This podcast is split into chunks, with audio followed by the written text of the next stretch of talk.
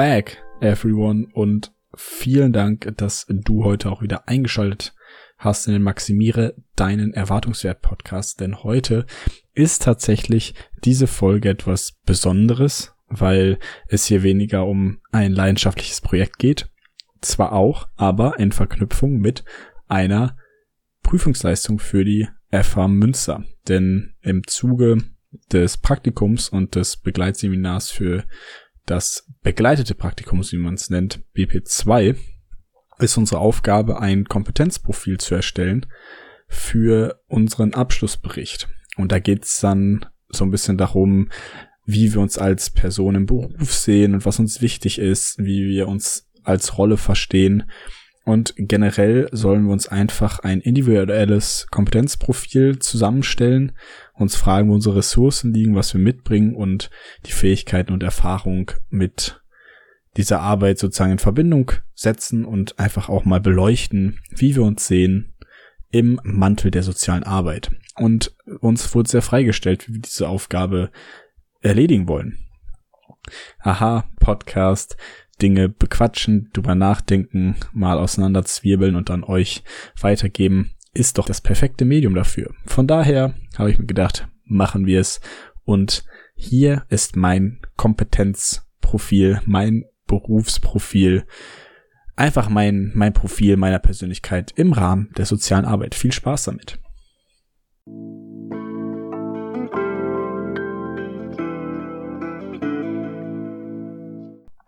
Und um genau zu erklären, wie ich eigentlich dahin gekommen bin, wo ich jetzt mit meiner Einstellung stehe im Kontext soziale Arbeit, müssten wir einmal das Band wieder auf Anfang drehen. Denn damals, als ich gedacht habe, nach der Schule, klar, ich will Lehrer werden, habe ich nämlich als Lehrerstudent gemerkt, dass mich Ideen viel mehr interessieren als Wissen.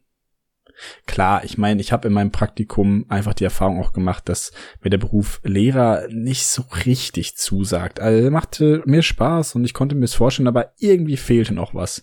Und ich hatte immer wieder das Bedürfnis, mehr über die individuellen Ideen, also die Ideen der verschiedenen Personen im Klassenzimmer zu erfahren.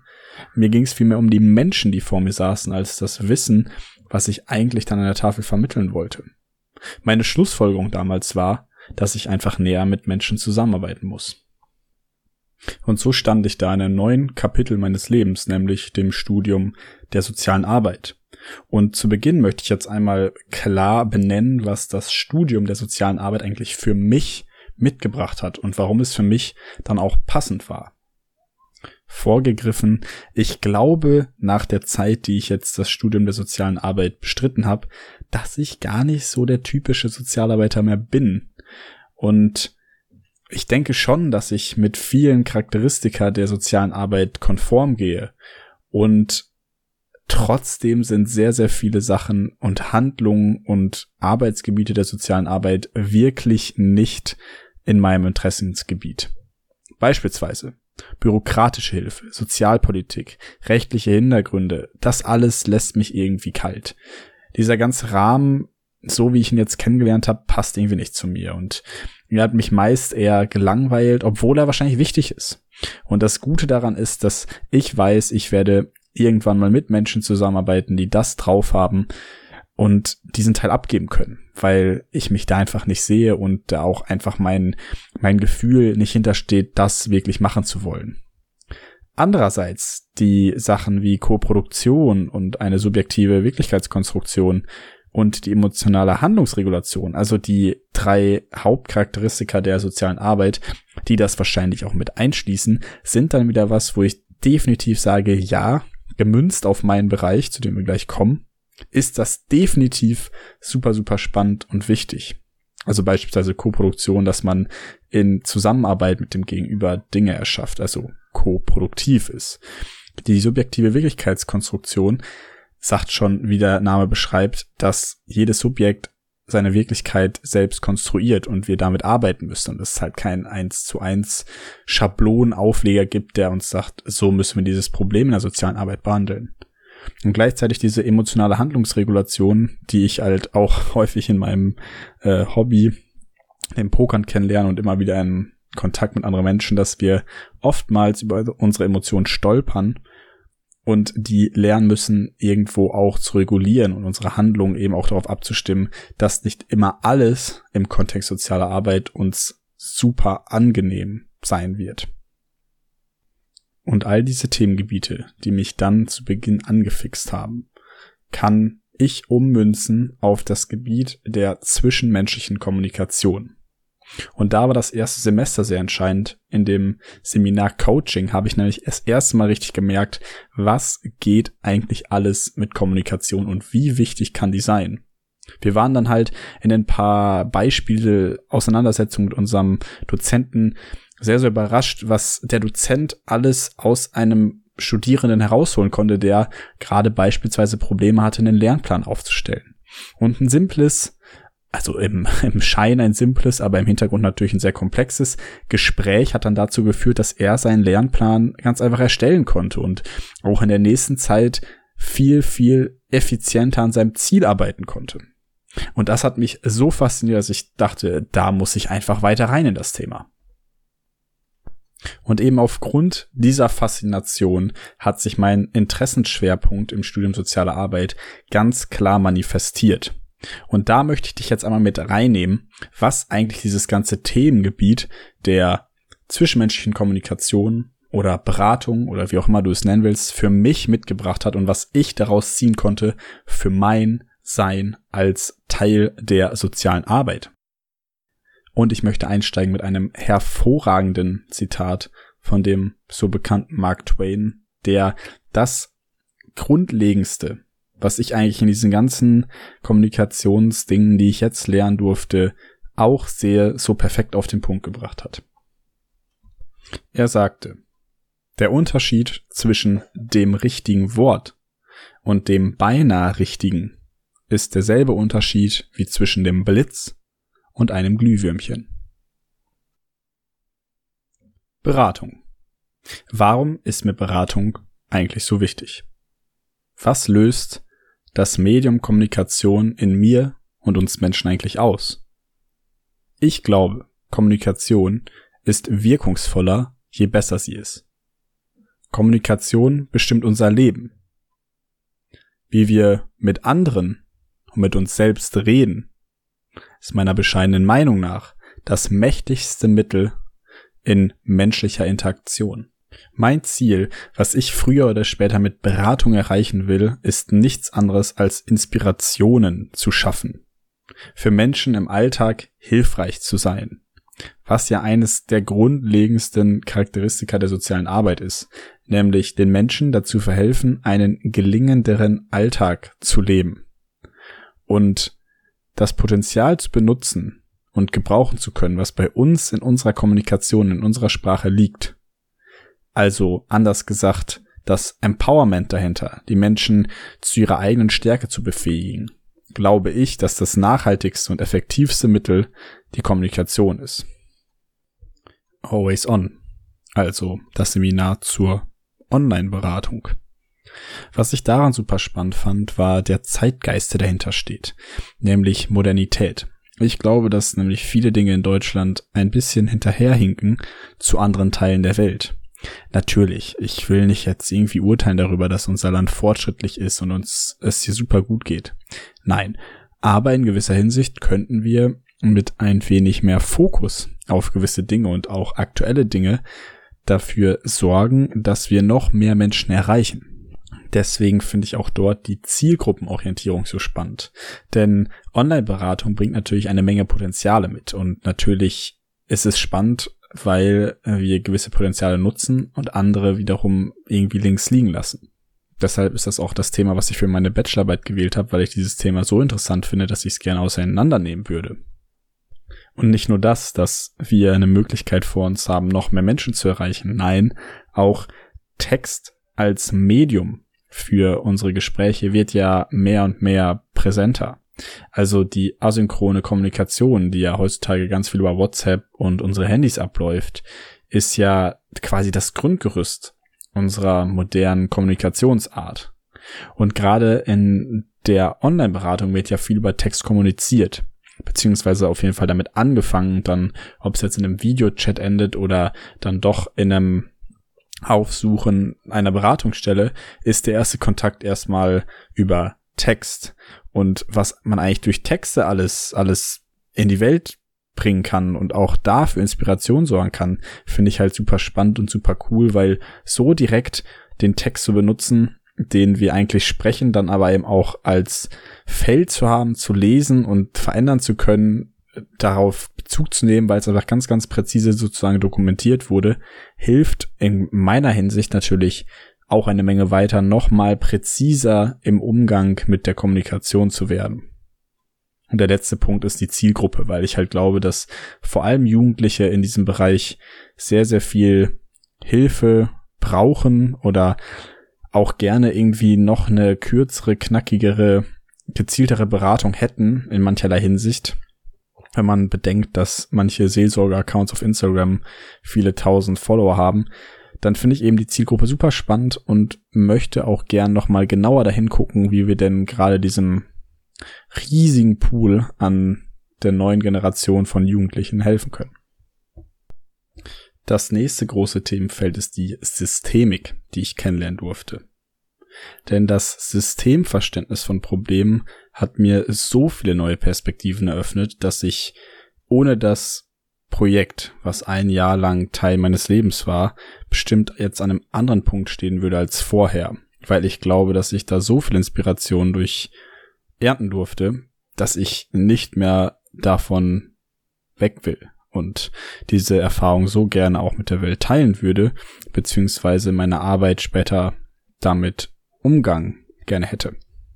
Denn angefangen bei dem Systemverständnis von Problemen ist der wichtigste Satz, den ich mir für mich gemerkt habe, dass Probleme niemals an sich sind, sondern immer im Kontext von einer Ursache oder einem System eingebunden sind. Also meist hängen Probleme mit einem System zusammen, beziehungsweise das System lebt durch das Problem weiter. Oder eben gerade weil dieses Problem existiert, existiert auch das System auf die Art und Weise, wie wir es dann erfahren. Und als System können wir jetzt eine Subkultur nehmen, eine Firma, eine Familie oder vielleicht ein eigenes inneres Team. Ein weiterer Grundsatz der Systemik ist, dass Kleines groß gemacht wird und Großes wiederum klein. Also was Systemik immer wieder aufs Neue versucht, ist eine Art neue Fokussierung, eine Entwirrung, eine Entwicklung, Inspiration und Perspektive zu schaffen. Und all diese Punkte sorgen einfach dafür, dass auf gewisse Dinge genauer geschaut werden kann und man sich eben deutlich, deutlich fokussiert, also große Dinge klein macht, oder Dinge, die vielleicht noch gar nicht so richtig aufgezwiebelt wurden, riesig groß machen kann, um sie besser zu verstehen. Dann gibt's auch den Umgang mit seinem Inneren durch eine Außenperspektive. Klingt vielleicht jetzt komplizierter als es ist, aber man nennt es dann in der Technik die zirkulären Fragen. Also wenn ich und mein Partner einen Streit haben und ein Kumpel daneben sitzen würde und ich dann die Frage stellen würde, was glaubst du, würde jetzt mein Kumpel zu der Situation und dem Streit zwischen uns sagen? Ist ja eine zirkuläre Frage, weil sie einen Zirkel von Menschen, also verschiedene Positionen mit einschließt. Und du würdest dich anders reflektieren oder mein Partner würde sich anders reflektieren, weil er darüber nachdenken muss, wie das jemand von außen denn bewerten, beurteilen oder beschreiben würde. Und man nennt dann diese Art der Kommunikation über gewisse Ideen Metakommunikation, sodass viele Dinge, die möglicherweise problembehaftet sind und auch schwierig zu verdauen sind, in der Art der Kommunikation leichter fallen, weil sie ein bisschen weiter weg von der eigenen Person sind. Natürlich darf dabei auch nicht verwechselt werden, dass es immer noch um das eigentliche Problem geht, die eigentliche Situation und natürlich auch über sich selbst gesprochen wird und da immer tiefer an innere Konstrukte gegangen wird und wir uns immer mehr versuchen zu verstehen, was definitiv auch unangenehm und schmerzhaft sein kann.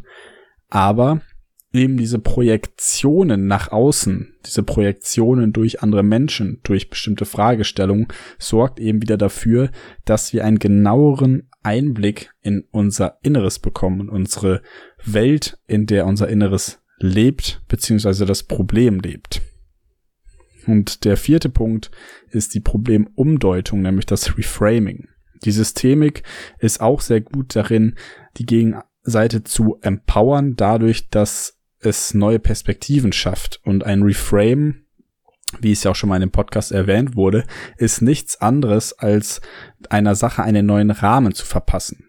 Also beispielsweise du stehst im Stau und regst dich darüber auf, dass du im Stau stehst, dann kannst du dich auch glücklich schätzen, dass du nicht der Grund für den Stau bist. Also sozusagen das kaputte Auto, was einen Unfall hatte, wo jetzt vielleicht ein schwer verletzter Mensch drin sitzt.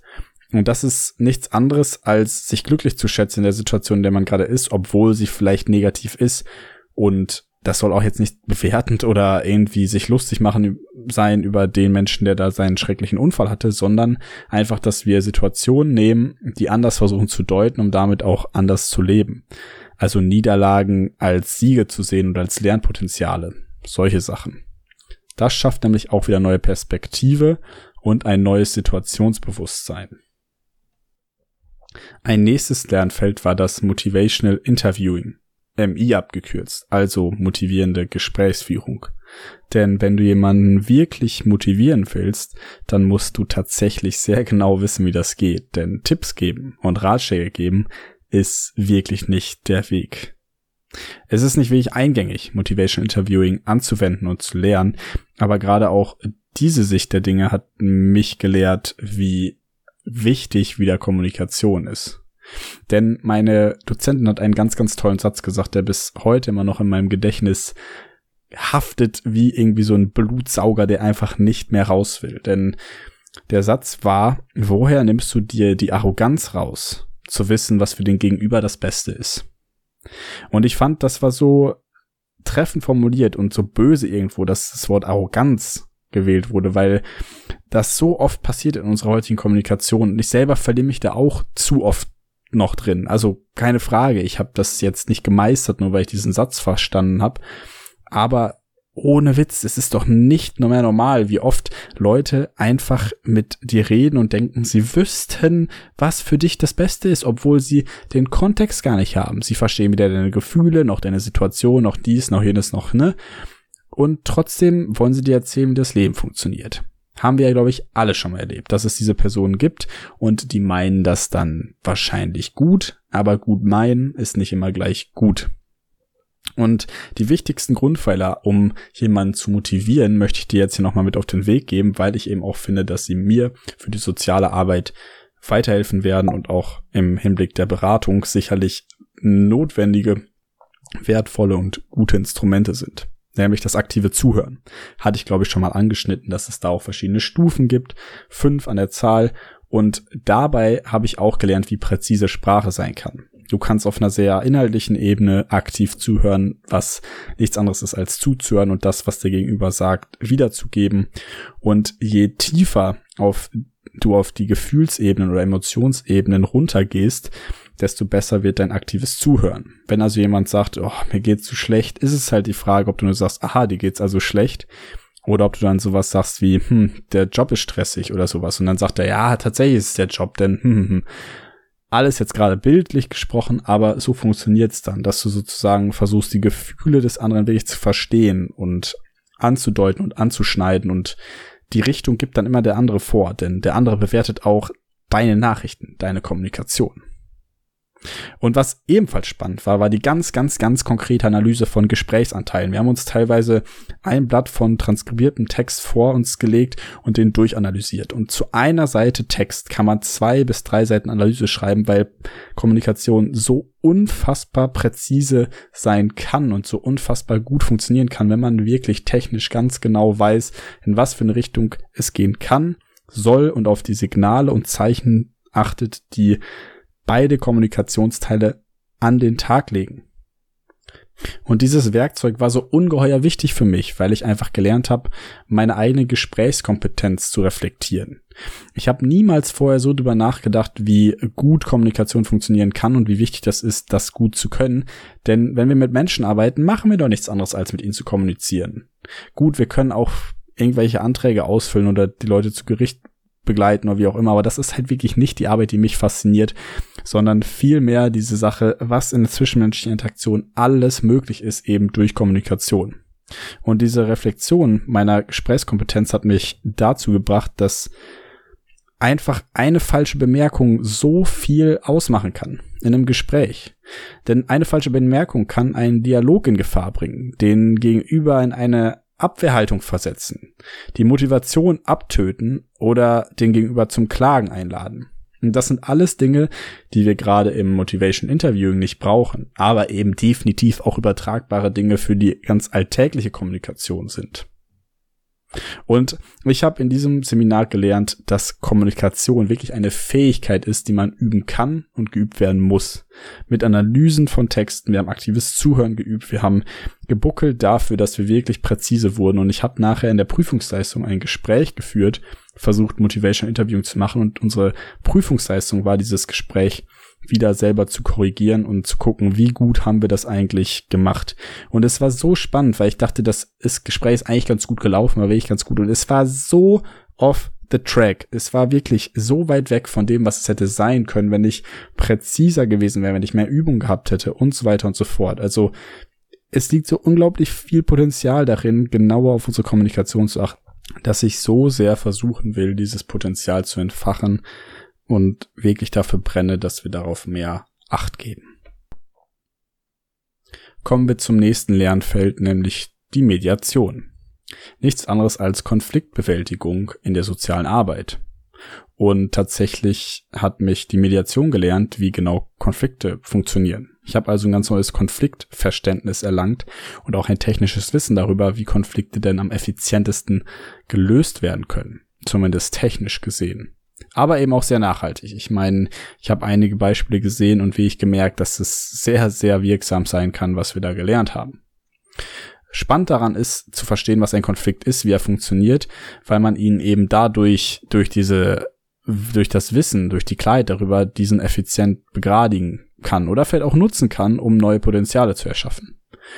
Und mir ist klar geworden, was eine Bedeutung eigentlich die Reihenfolge von Beobachtung, Gefühl und Bedürfnis innehaben. Nichts ist wichtiger in einem Konflikt, als den Gegenüber verstehen zu wollen, zu beobachten, was er tut, was er sagt, was er meint, um die Gefühle dahinter zu verstehen und eigentlich das zugrunde liegende Bedürfnis einfach bearbeiten zu können und zu verstehen und klar und deutlich das zu kommunizieren, weil ein Konflikt nichts anderes ist als ein nicht erfülltes Bedürfnis von einer Person. Ja, es ist so simpel. Theoretisch ist es ganz genau so simpel, dass Konflikte nur deswegen entstehen, weil deine Bedürfnisse nicht befriedigt sind in einem gewissen Konzept von Zwischenmenschlichkeit. Und wir haben gelernt, dass wenn man die Bedürfnisse herausarbeiten will, kann man die Gefühle erhellen. So nennt man das dann in der Mediation. Es gibt dann die Erhellung. Da wird dann sozusagen ein Bedürfnisteppich gelegt, nämlich eine ganz, ganz klare Beschreibung davon verlangt, was gerade in einem vorgeht, wenn ein gewisses Bedürfnis oder ein gewisses, also ein Bedürfnis sich erfüllt ist oder ein Gefühl von Angst, ein schmerzhaftes Gefühl, wie auch immer, im Raum steht. Und dieser Bedürfnisteppich sorgt für Klarheit, nicht nur bei sich selbst, sondern auch bei dem Gegenüber, weil der dann verstehen kann, was in dir ausgelöst wird, wenn dieses Bedürfnis nicht erfüllt ist. Und dieses Verständnis sorgt dann dafür, dass man wieder viel besser miteinander kommunizieren kann und diesen Konflikt eben aus der Welt räumen kann und einen neuen Prozess in Gang treten kann. Einfach, weil eine ganz, ganz andere Kommunikationsgrundlage geschaffen wird, dann, wenn Bedürfnisse bearbeitet worden sind. Dazu gelernt habe ich noch, was gewaltfreie Kommunikation ist, wie man die aufbereitet und sie geht auch diesen Punkten entlang, nämlich der Beobachtung, dem Gefühl, dem Bedürfnis und dann kommt noch eine Wunschformulierung dazu. Letztlich technisch gesehen ist gewaltfreie Kommunikation nichts anderes als ein Modell, aber im Umkehrschluss ist gewaltfreie Kommunikation nichts anderes als eine Haltung, die wir an den Tag legen sollten, um Konflikte gar nicht erst äh, so oft entfachen zu lassen oder sich eben auf eine gewisse Art und Weise zu positionieren. Und dieses Wissen darüber hat, hat mir dabei geholfen, wie ich präventiv an solche Dinge herangehen konnte und welche Idee mir das gebracht hat, einfach Konfliktsituationen anders zu handhaben. Und der Vollständigkeitshalber noch mal ganz kurz zum Coaching, was ja aufgebaut ist als eine eher prozesshaft orientierte Beratung, nämlich es geht da sehr viel mehr um Empowerment, dass der Gegenüber sagen kann, hilf mir, dass ich mir selbst helfen kann. Wir wollen nichts anderes als den anderen befähigen, seinen Alltag, seine Aufgabe oder was auch immer er eben besser erreichen will, besser zu erreichen. Dann ist es wichtig beim Coaching eine konkrete Handlungsorientierung zu bieten, also eine Prozessorientierung. Beratung kann das machen, aber es sollte viel mehr Inspiration bieten und ein Mittel dafür sein, Inspiration in die Welt zu setzen und seine Gedanken neu zu strukturieren und viel weniger konkrete Handlungsoptionen aufzuweisen, weil das halt eher noch in den Bereich des Coachings fällt. Und beim Coaching ist eben auch wichtig, dass die Perspektive erneuert wird und vielleicht auch eine Motivationsklärung deutlich wird, weil wenn du Hilfe brauchst, mit deiner Motivation klarzukommen, dann ist manchmal die Frage, die dahinter steht, warum du das Ding eigentlich tust, was du so bitterlich tun willst und warum die Motivation nicht da ist, der Schlüssel zum Glück, das nochmal neu zu ordnen. Und aus diesen ganzen Interessen stricken sich dann meine Überzeugungen, also das, was ich mitbringe und meine wirklich tief verankerten Glaubenssätze, die mich motivieren, in dem Bereich der sozialen Arbeit zu arbeiten nämlich Überzeugung Nummer eins. Jeder Mensch ist gut und hat Potenzial. Es ist mein höchstes Ziel, dabei zu helfen, dass dieses Potenzial gelebt, vermehrt, entfaltet und damit Gutes geschaffen wird. Nummer zwei. Jedem Menschen kann geholfen werden. Wenn die Hilfe versagt, war sie nicht gut genug. Überzeugung Nummer drei. Jeder Mensch kommuniziert jeden Tag, setzt sich aber selten mit der Grundlage eben jener auseinander. Dahingehend möchte ich die Menschen unterstützen, da ich denke, dass die Ursache zu allen zwischenmenschlichen Problemen in der Kommunikation untereinander und mit sich selbst liegt. Und die letzte Überzeugung. Reflexion ist das sinnvollste Werkzeug für den eigenen Verstand und den Verstand einer Menschengruppe beziehungsweise der Menschheit. Wenn wir aus unseren Handlungen nichts lernen, und diese nicht reflektieren, sind sie irrelevant.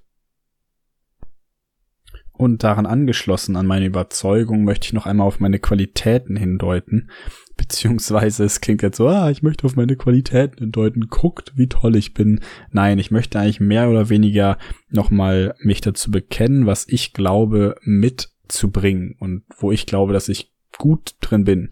Einfach um nochmal deutlich zu machen, auch da einfach mehr Gedankenschmalz rein zu investieren, sich damit auseinanderzusetzen. Und ich glaube, wenn das einem komisch vorkommt und schwer fällt, über Stärken und die eigenen Qualitäten zu reden, dann ist da auch noch ein bisschen Lernpotenzial für jedermann drin, denn wir sollten uns unseren Stärken bewusst sein dürfen und sie auch nach außen tragen dürfen. Von daher, meine Qualitäten, so wie ich sie jetzt erstmal für den Beruf und den Rahmen sozialer Arbeit sehe, sind folgende. Ich habe Interesse an menschlichen Ideen. Ich habe Interesse an menschlicher Kommunikation.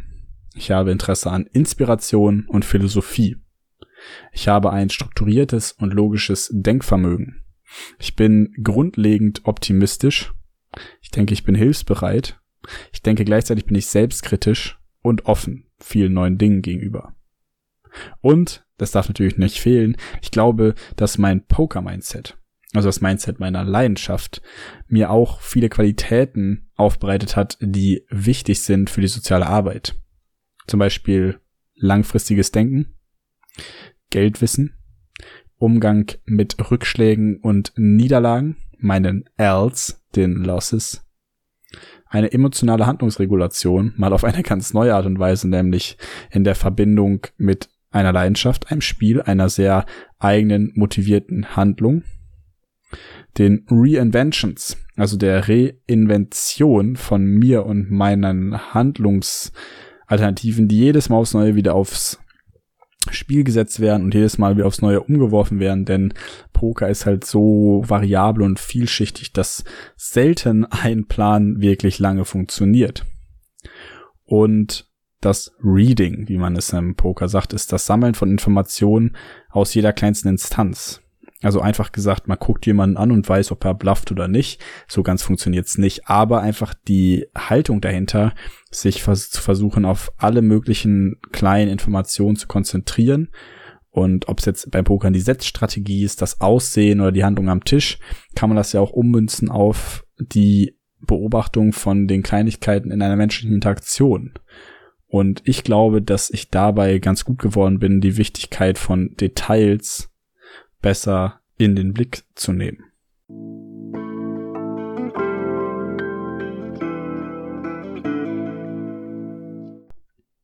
Mein Fazit. Wohin mich das alles führt, weiß ich nicht. Dennoch möchte ich mit dem oben genannten Wissen und meinen Vorlieben versuchen, den Menschen, mit denen ich arbeiten werde, neue Inspiration zu geben. Für ihren eigenen, gelingenden Alltag. Zu sehen, dass mein Impact den Menschen hilft, das würde mir sehr viel bedeuten. Ferner gibt es Menschen, die mir sagen, Patrick, du bist genau wie XY später mal eine Führungsposition, ganz klar. Und du hast was in dir. Und auch hier kann ich mir sicherlich vorstellen, irgendwann einmal in einem noch größeren Rahmen zu helfen und mehr bewegen zu können, beispielsweise in einer Führungsposition. Aber erstmal werde ich mich auf das fokussieren, was ich gerne mache. Beraten. Mithilfe der Schätze der menschlichen Kommunikation.